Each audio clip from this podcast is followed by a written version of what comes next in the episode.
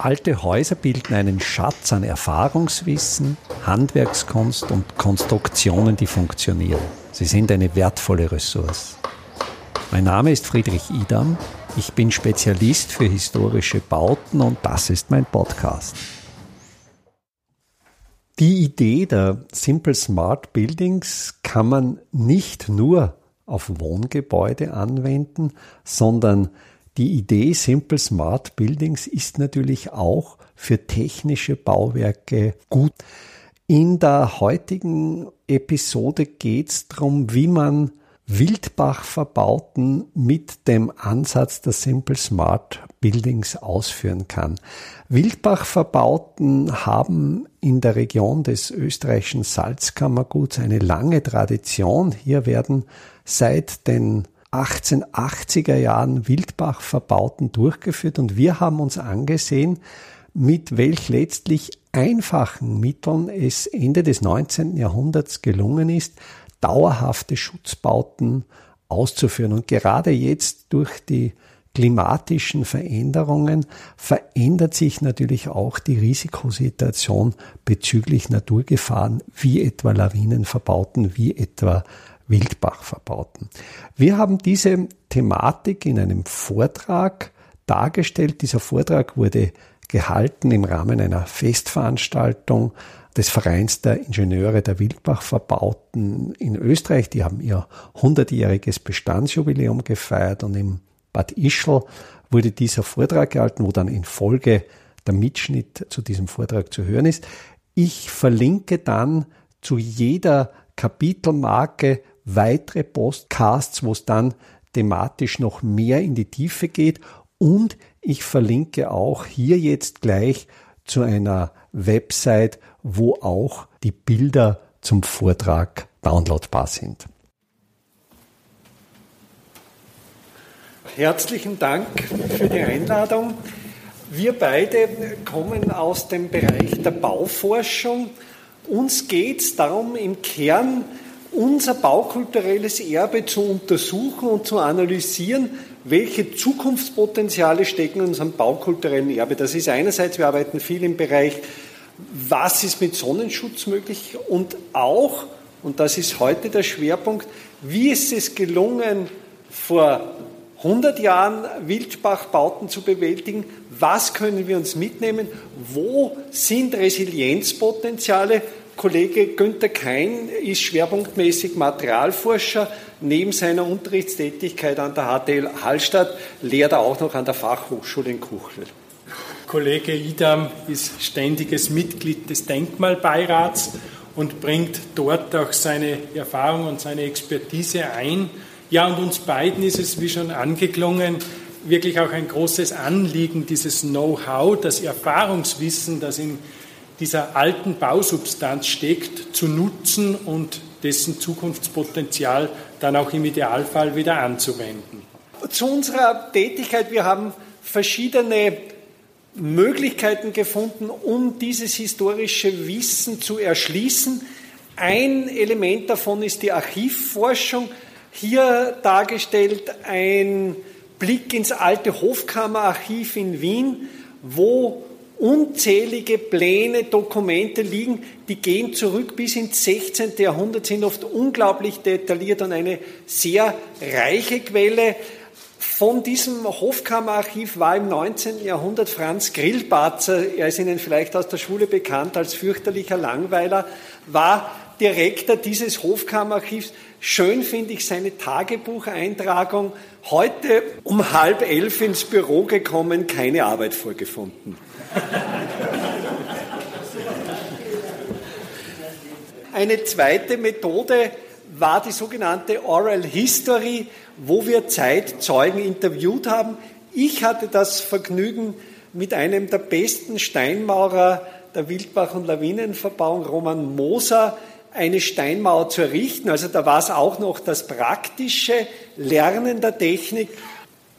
Ja, bei mir ist es eine familiäre Vorbelastung. Also beide meiner Großväter waren bei der WLV beschäftigt. vor allem der eine dann später als Partieführer und da habe ich einfach auch viel mitbekommen. Ich werde dann auch noch ein bisschen drüber sprechen, weil beim einen Großvater Rudolf Schmalnauer war spannend, er hat so diese Übergangszeit unmittelbar nach dem Zweiten Weltkrieg massiv Handarbeit und dann Übergang zu den maschinellen Tätigkeiten miterlebt. Ja, und diese Erfahrungen sind natürlich auch in unsere Forschung eingeflossen, vor allem diese Erfahrungsberichte. Wie ist es zugegangen?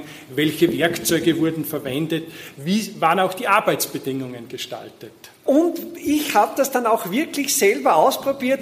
Hier bin ich tätig in meinem Haus im Steinbruch ich habe dann diese Techniken auch eins zu eins ausprobiert, also nicht nur theoretisch darüber geschrieben, sondern auch ausprobiert. Und es ist letztlich die Philosophie der kurzen Wege. Das Baumaterial dort zu gewinnen, wo man es braucht und das mit sehr, sehr einfachen Technologien, hier zum Beispiel mit dem Hebel. Dann gibt es natürlich noch die ganzen Treibkeiltechniken, Keiltechniken. Das habe ich alles ausprobiert und es war eine sehr interessante Erfahrung.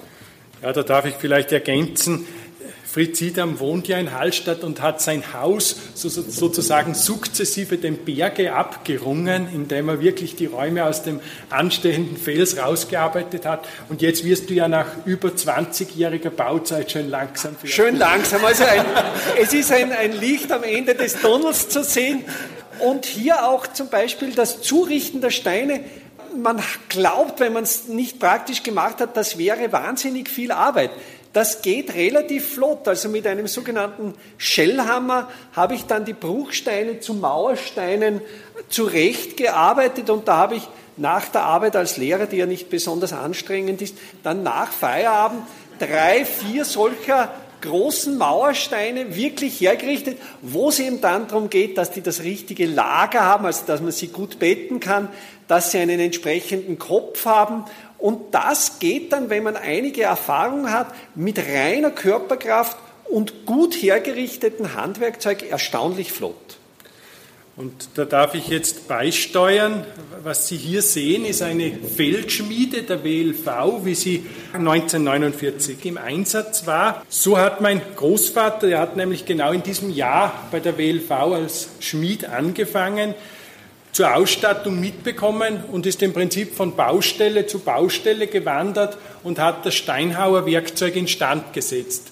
Übrigens auch ganz spannend, er war ungefähr die Hälfte seiner Arbeitszeit mit Schmieden beschäftigt und den Rest musste er beim Steinhauen mithelfen, wurde dann aber nur für die 50 Prozent Schmieden mit dem Facharbeiterlohn entlohnt damals und für Steinhauen dann Hilfsarbeiterlohn. Also das waren auch die damaligen Zustände.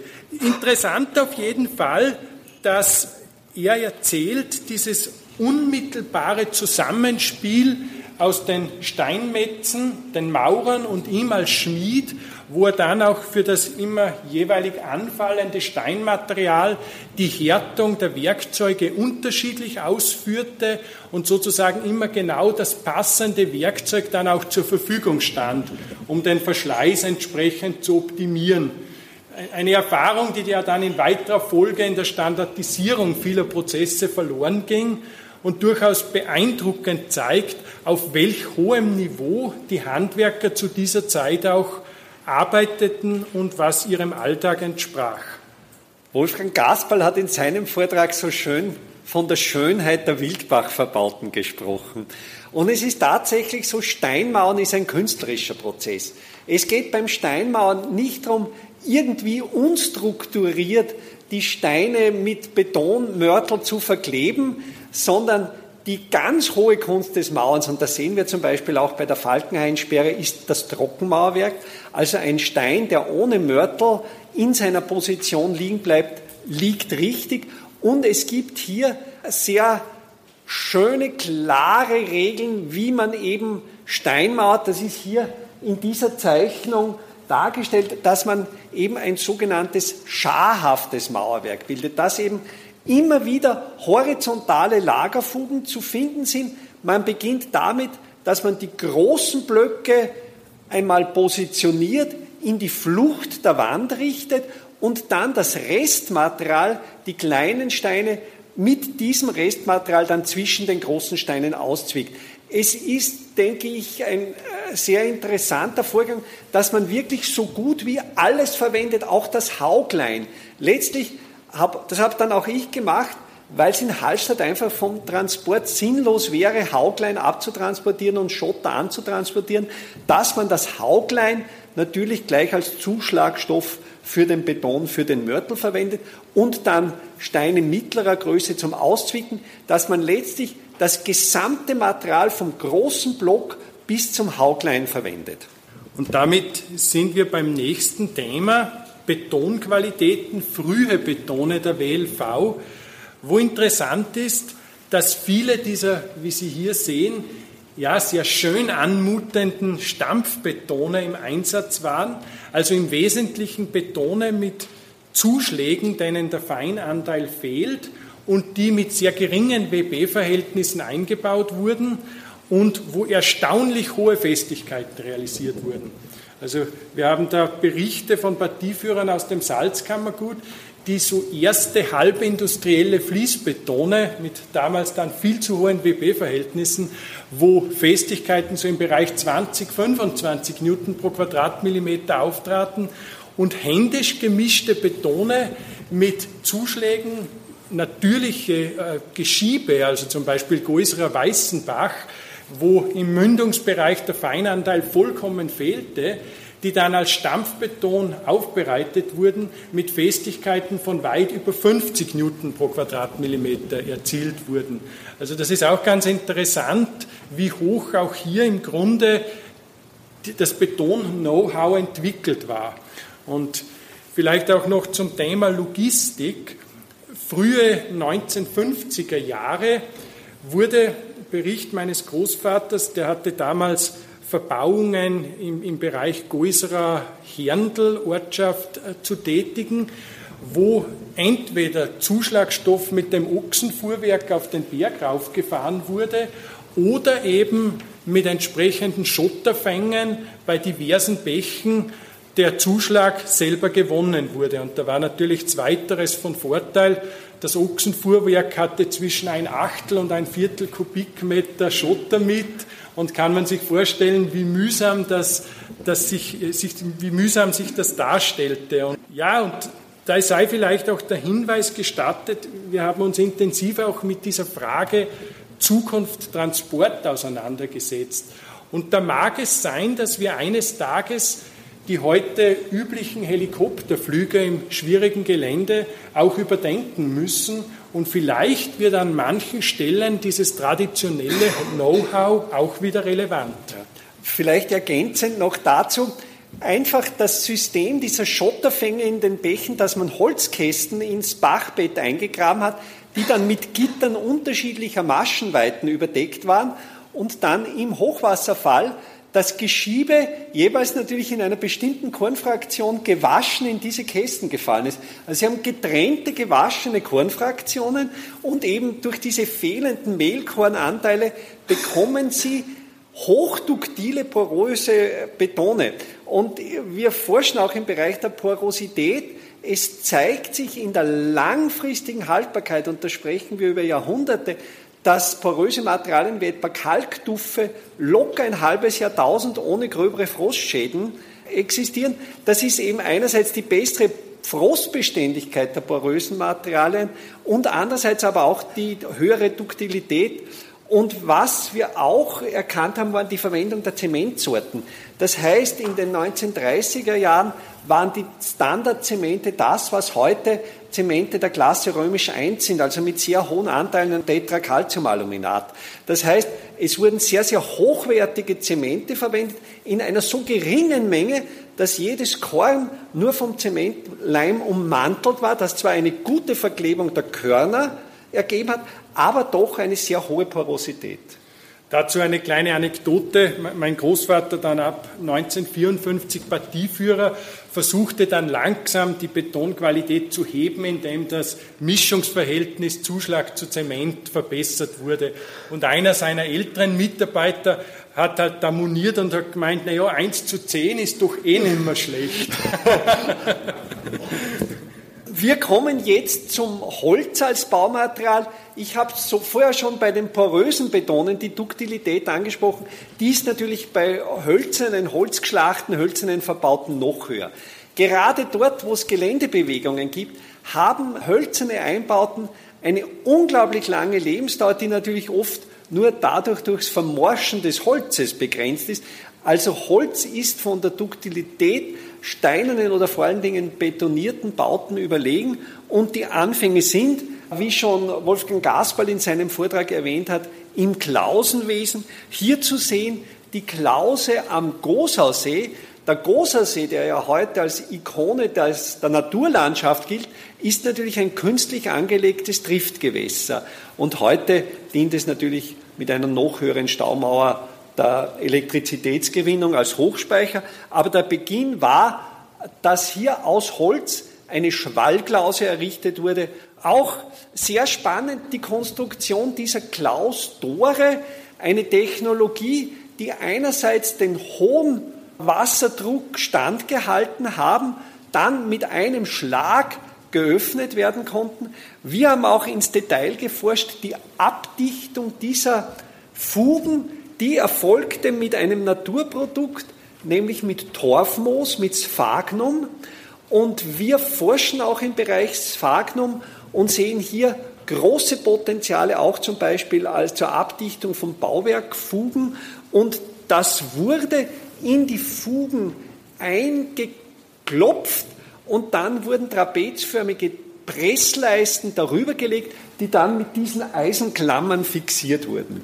Das ist übrigens eine sehr seltene Aufnahme, die wir einem Ischler Architekten, Franz Federspiel ist vielleicht ein Begriff, er hat viel geforscht, auch zur Geschichte des Driftwesens und das ist eines dieser Klaustore oder ein Ausschnitt davon. Das angesprochene Torfmoos Sphagnum findet sich auch in Gebäuden zur Abdichtung der, der Bauteilsfugen. Sie sehen hier ein Detail des Gosauer Beringstadels, 18. Jahrhundert. Oh, Mitte 18. Jahrhundert wo dieses Dichtmaterial eingesetzt wurde, hier natürlich vor allem zu thermischer Abdichtung. Sphagnum, Torfmoos, sieht so aus im getrockneten Zustand, bläulich-weißlich und kann dann bei entsprechendem Wasseranfall bis das 14-fache seiner, seines Gewichts an Wasser aufnehmen und quillt auf, was bei Wasserbauwerken und auch Booten zur Abdichtung genutzt wurde. Vielleicht auch ganz interessant, so am Rande erwähnt, wir setzen es mittlerweile auch wieder als Baumaterial ein, und zwar in Form von verschiedenen Dämmstoffen. Wenn Sie Ihre Aufmerksamkeit hier auf dieses Espy-Chart richten, rot links unten das Torfmoos, im Materialraum Rohdichte gegen Wärmeleitfähigkeit sehen Sie, dass dieses Naturmaterial in Bezug auf seine Dämmfähigkeit im Bereich moderner Leichtdämmstoffe liegt. Und somit ja, ist da sehr viel Zukunftspotenzial gegeben, gerade wenn wir die Nachhaltigkeit der verwendeten Materialien hinterfragen. Ein schönes Relikt, das am Wege Ihrer Exkursion liegt, ist die ehemalige Rechenanlage in der Großer Mühle. Hier das Status 19. Jahrhundert.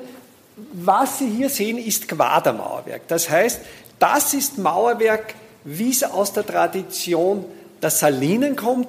Es ist diese autochtone Mauerwerkstechnik, wo man hochwertiges Kalkmaterial, also im Dialekt heißen diese ganz harten Dachsteinkalke, die sogenannten Bäufen. Das ist ein klingelhartes Material und aus dem wurden Quadern geschlagen und diese Quadern wurden trocken aneinander gefügt mit einer unglaublichen Genauigkeit und aus diesem Bestand ist diese Rechenanlage, die diente dazu, das Holz, welches aus dem Großautal Richtung Hallstätter See geschwemmt wurde, durch ein kompliziertes System von Schleusen, Toren, Klausen durch verschiedene Wasserniveaus das gedriftete Holz zu sortieren und dann weiter zur Saline nach Hallstatt zu transportieren. Teile dieses Rechens wurden abgebrochen und zweitverwendet für eine Bogenbrücke in Hallstatt im Echental. Das heißt, dieses Steinmaterial ist so hochwertig, dass natürlich die Blöcke, wenn man sie für den einen Zweck nicht mehr braucht, selbstverständlich zweitverwendet werden können. Übrigens auch noch ganz interessant, sozusagen das Quadermauerwerk mit flachen Köpfen ist der österreichische Weg, die vielfach bei Wildbachwerken zu sehenden Rustiker, Polsterrustiker Köpfe mit Randschlag, das war ein stilistisches Element, welches vor allem die Italiener zu uns mitgebracht haben, also die Steinmaurer aus dem Trentino. Hier noch, ein, noch eine Darstellung dieser gesamten Rechenanlage in der Großer Mühle, auch mit dem berühmten Brückenbauwerk des Gosau Zwangs, wo diese Brückenpfeiler, sie werden vorbeifahren, eben auch aus diesem salinarischen Quadermauerwerk errichtet sind. Da sind wir auch etwa in der Mitte des 18. Jahrhunderts.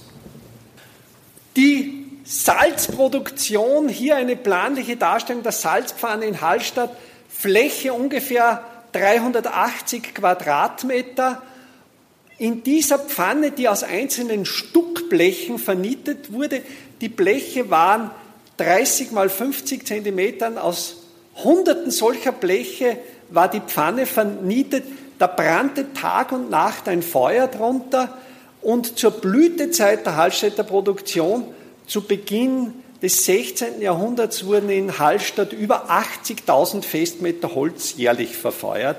Das ist ein Holzstapel, wenn Sie sich den vorstellen, vier Meter breit, vier Meter hoch, etwa fünf Kilometer lang.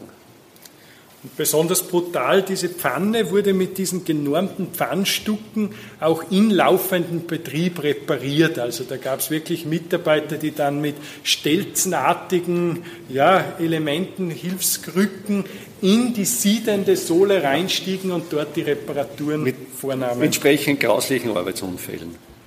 Hier noch eine Reminiszenz an Bad Ischl, als es noch nicht die Kronprinz-Rudolf-Bahn gab, als das Salz noch mit Zillen traunabwärts geschifft wurde.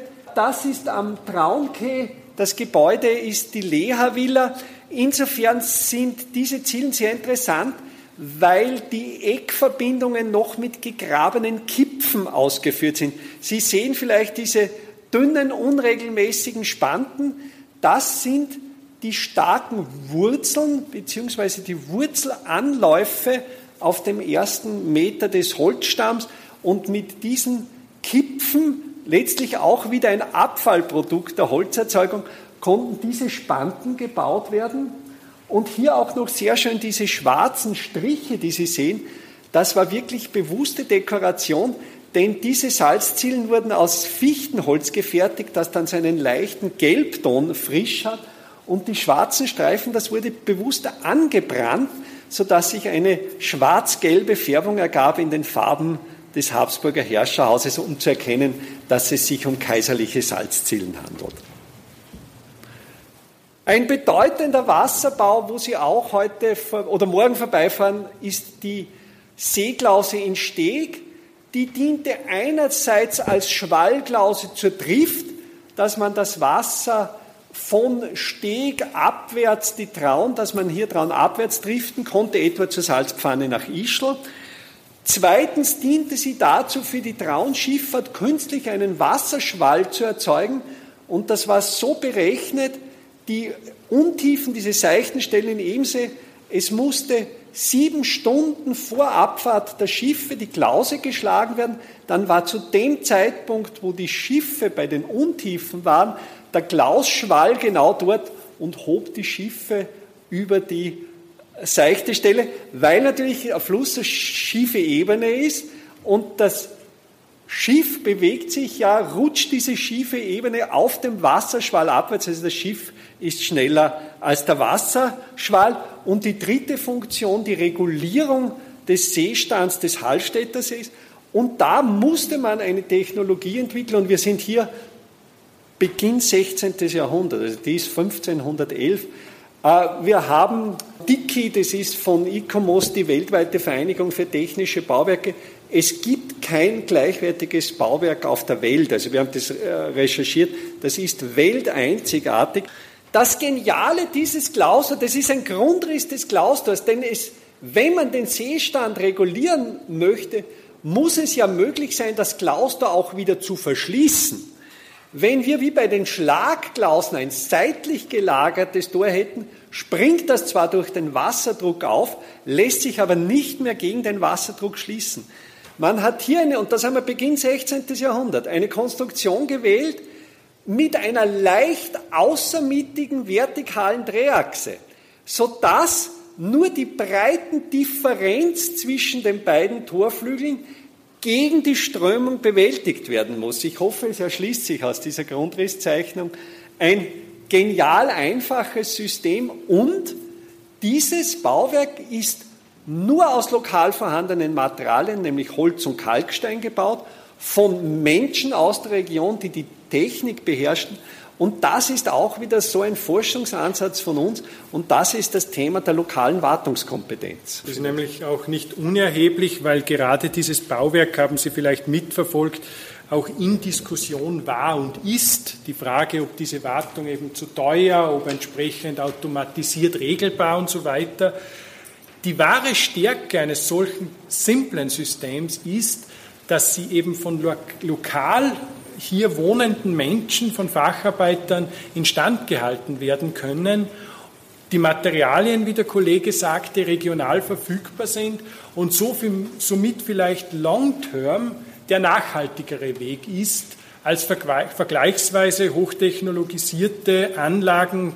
Sie kennen das, es gibt andere Klaustor-Systeme mit diesen Schlauchwehren und so weiter, die da heutzutage auch eingesetzt werden, die allerdings natürlich dann eine viel diffizilere Steuerung voraussetzen und du verfolgst ja das Hochwassermanagement. Diese Klausanlage oder ja hier in Steg braucht im Prinzip nur rechtzeitig geöffnet zu werden. So können auch angesagte Niederschlagsmengen entsprechend vom See aufgefangen werden, wenn dieser vorab gesenkt wird. Und vor allen Dingen eine gradientgeführte Steuerung, also genau. dass man auf die Zuflussmengen reagiert. Und das ist ja an sich mit heutigen meteorologischen Voraussagen relativ leicht lösbar. Das 2013 Ereignis in Hallstatt wird dann der Diplomingenieur Bürstinger in seinem Vortrag ausführlich besprechen. Wir haben auch aus dem Motivenbericht Bokornis ein Gedanke Bokornis war, der, der für mich sehr spannend war, war nachdem das Bauwerk errichtet wurde, hat er schriftlich festgehalten, es möge jedes Jahr ein Individuum aus dem salinarischen Meisterstande alle Verbauten begehen, kontrollieren und mit täglicher Wartung. Und das Problem war die Vernachlässigung. Das heißt, welche Systeme, und da, da wird dann spannend, wie können wir das, die Erinnerung bewahren? Das heißt, zehn Jahre, 20 Jahre nach dem Ereignis macht man noch Service. Aber 100 Jahre nach dem Ereignis ist es bei den meisten vergessen, wie gefährlich das ist. Hier ist das System des Marktes Hallstatt. Das ist ein Plan aus Salinenbeständen. Die Idee Bokornis war eben, den Mühlblach in, in drei Armen in den See fließen zu lassen und es wurden im Lauf der Jahrhunderte zwei dieser Arme aufgegeben, missbraucht als Trassen für Kabelführungen, für Kanalführungen. Und wie dann wieder das entsprechende große Ereignis stattgefunden hat, war im Unterlauf nicht mehr die Abflusskapazität vorhanden. Letztlich hat man, und das finde ich sehr schön, aber das werden Sie alles von den Kollegen hören, beim neuen Projekt viele dieser Ideen Bokornis aufgegriffen und letztlich unser Forschungsansatz aus dem baukulturellen Erbe zu lernen, wurde bereits von der WLV realisiert. Wenn Sie das interessiert hat, wir haben zum Beispiel auch eine Umschrift des Motivenberichts Bokornis, das finden Sie alles auf unserer Website. Ja, und in diesem Sinne danken wir ganz herzlich für Ihr Interesse. Herzlichen Dank. Dankeschön.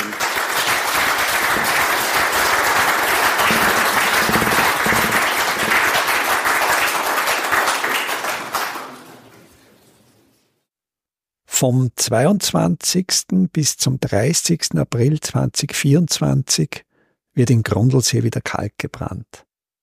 Im Ortsteil Gössel in der Nähe des Doplitzsees steht ein alter Kalkofen, der bereits instand gesetzt ist und wieder in Betrieb genommen werden soll. Bei diesem Workshop können Sie lernen, wie ein Ofen richtig befüllt wird, vor allen Dingen wie ein Trockengewölbe aufgesetzt wird, um den Ofen auch befeuern zu können. Wir suchen aber auch Leute, die bereit sind, die eine oder andere Schicht, ja, sogar eine Nachtschicht, diesen Ofen zu befeuern.